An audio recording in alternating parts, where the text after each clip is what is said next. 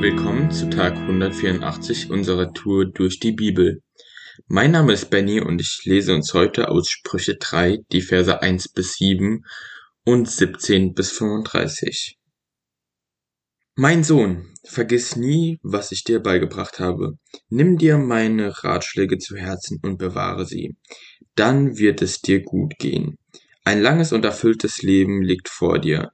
An Güte und Treue soll es dir niemals fehlen trage sie wie eine Kette um deinen Hals, ja, schreibe sie dir tief in dein Herz. So wirst du Freundschaft und Ansehen bei Gott und Menschen finden. Verlass dich nicht auf deinen eigenen Verstand, sondern vertraue voll und ganz dem Herrn. Denke bei jedem Schritt an ihn. Er zeigt dir den richtigen Weg und krönt dein Handeln mit Erfolg. Halte dich nicht selbst für klug. Begegne dem Herrn mit Ehrfurcht und meide das Böse. Wer sich von der Weisheit führen lässt, der findet Glück und Frieden. Ja, die Weisheit gibt ein erfülltes Leben, und wer an ihr festhält, kann sich glücklich schätzen. Mit Hilfe der Weisheit wurden Himmel und Erde erschaffen. Der Herr entwarf alles mit seinem Verstand. Seine Klugheit ließ die Quellen aus der Tiefe hervorsprudeln und Regen aus den Wolken fallen. Mein Sohn, achte darauf, dass du die Weisheit und Besonnenheit nie aus den Augen verlierst. Sie werden dein Leben erfüllen und dir Ansehen bei den Menschen verleihen. Dann kannst du sicher deinen Weg gehen. Nichts bringt dich zu Fall. Abends legst du dich ohne Sorgen ins Bett und schläfst die ganze Nacht hindurch ruhig und tief. Du brauchst nicht zu befürchten, dass dich auf einmal ein Unglück trifft, wie es gottlosen Menschen geschieht. Der Herr selbst ist der Grund für deine Zuversicht. Er lässt dich nicht in eine Falle laufen. Wenn jemand deine Unterstützung braucht und du ihm helfen kannst, dann weigere dich nicht. Vertröste ihn nicht auf morgen, wenn du heute helfen kannst. Plane nichts Böses gegen einen Menschen, der dir sein Vertrauen schenkt. Brich keinen Streit vom Zaun mit einem, der dir nichts getan hat.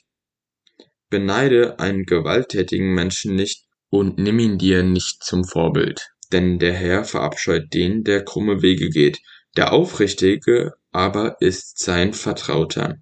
Der Fluch des Herrn trifft alle, die ihn missachten, aber er segnet den, der rechtschaffen lebt.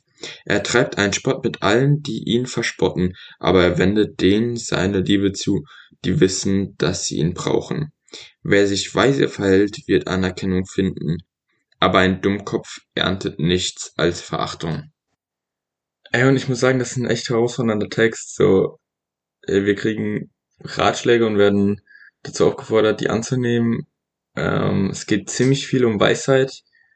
Und wenn ich Weisheit höre, muss ich immer ganz direkt an Salomo denken. So, ähm, Salomo ist eines Nachts in Gibeon, weil er dort Brandopfer Gott dargebracht hat. Gott erscheint ihm in der Nacht und fordert ihn auf, sich was zu wünschen.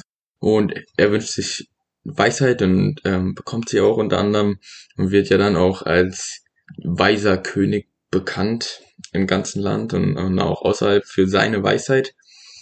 Und ähm, keine Ahnung, und da muss ich halt so dran denken, wenn er Weisheit bekommt, kann es ja auch sein, dass man nicht so viel Weisheit hat.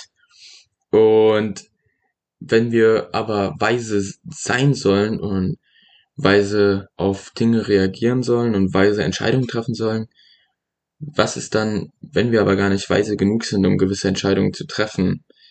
So, und dann habe ich so weiter an Salomo gedacht,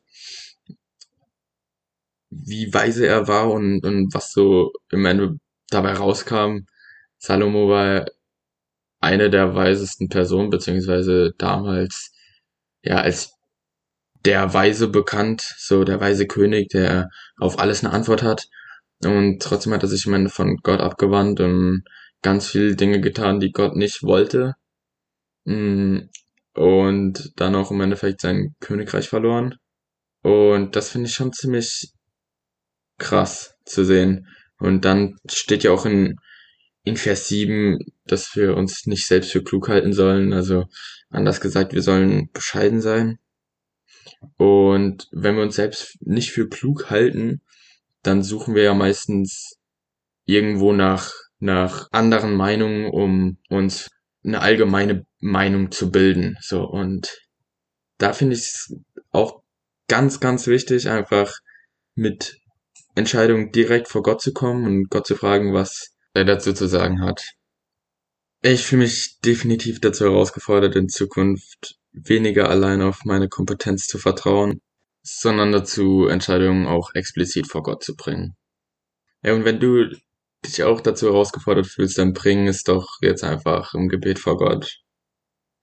Ey, heute ist ein guter Tag für einen guten Tag. Lass Gottes Wort in deinem Alltag praktisch werden. Amen.